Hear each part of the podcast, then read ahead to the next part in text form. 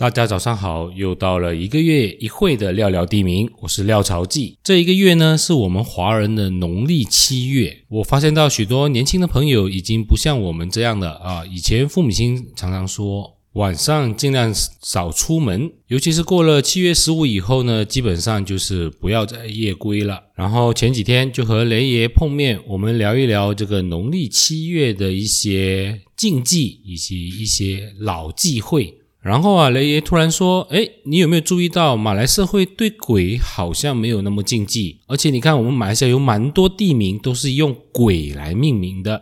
例如在霹雳的邦哥岛就有丹中憨堵，就是鬼海角的意思。在圣美兰和彭亨交界处有一座大山，叫做 Gunung Besar Hantu 大鬼山。然后在新加坡也有一座岛，叫做布劳憨堵鬼岛。”然后在全马各地马来甘蹦的地名里面带有憨度的也不少，难道这些地方都闹鬼吗？难道当地的朋友不怕这些鬼吗？还把这些鬼当成是他的地名？有质疑本地地名考察的朋友，不妨以憨度鬼作为一个地名的考察，给我们说说故事。在本地华人地名里面，的确比较少用鬼作为地名的。华人民间信仰还是对神鬼多抱着崇敬之心，但是从有足不忌讳鬼这个事情，就让我联想起目前在吉隆坡马来网红们热情打卡的鬼仔巷。我曾在上个世纪九十年代在和清园住了两年，常常在市场街一带溜达，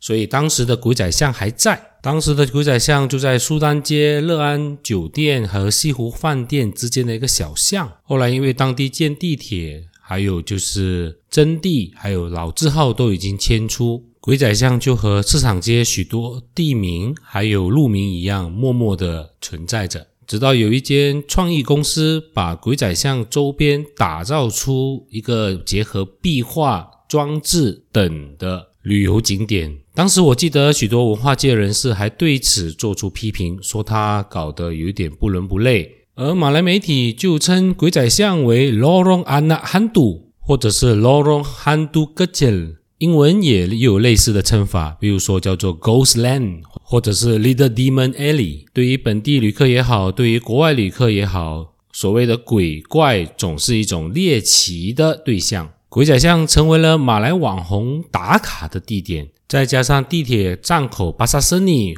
出站不到五分钟就抵达这个抓鬼之地，也使得我们看到许多马来朋友呢都在市场街一带活动，尤其到了鬼仔巷这里去打卡，这是近几年来市场街的一道新的风景。下一次邀约马来朋友，不妨就约在鬼仔巷，然后大家一起来说说彼此对于。各民族的鬼怪的禁忌。我是廖朝记，廖廖地名，我们下个月再聊。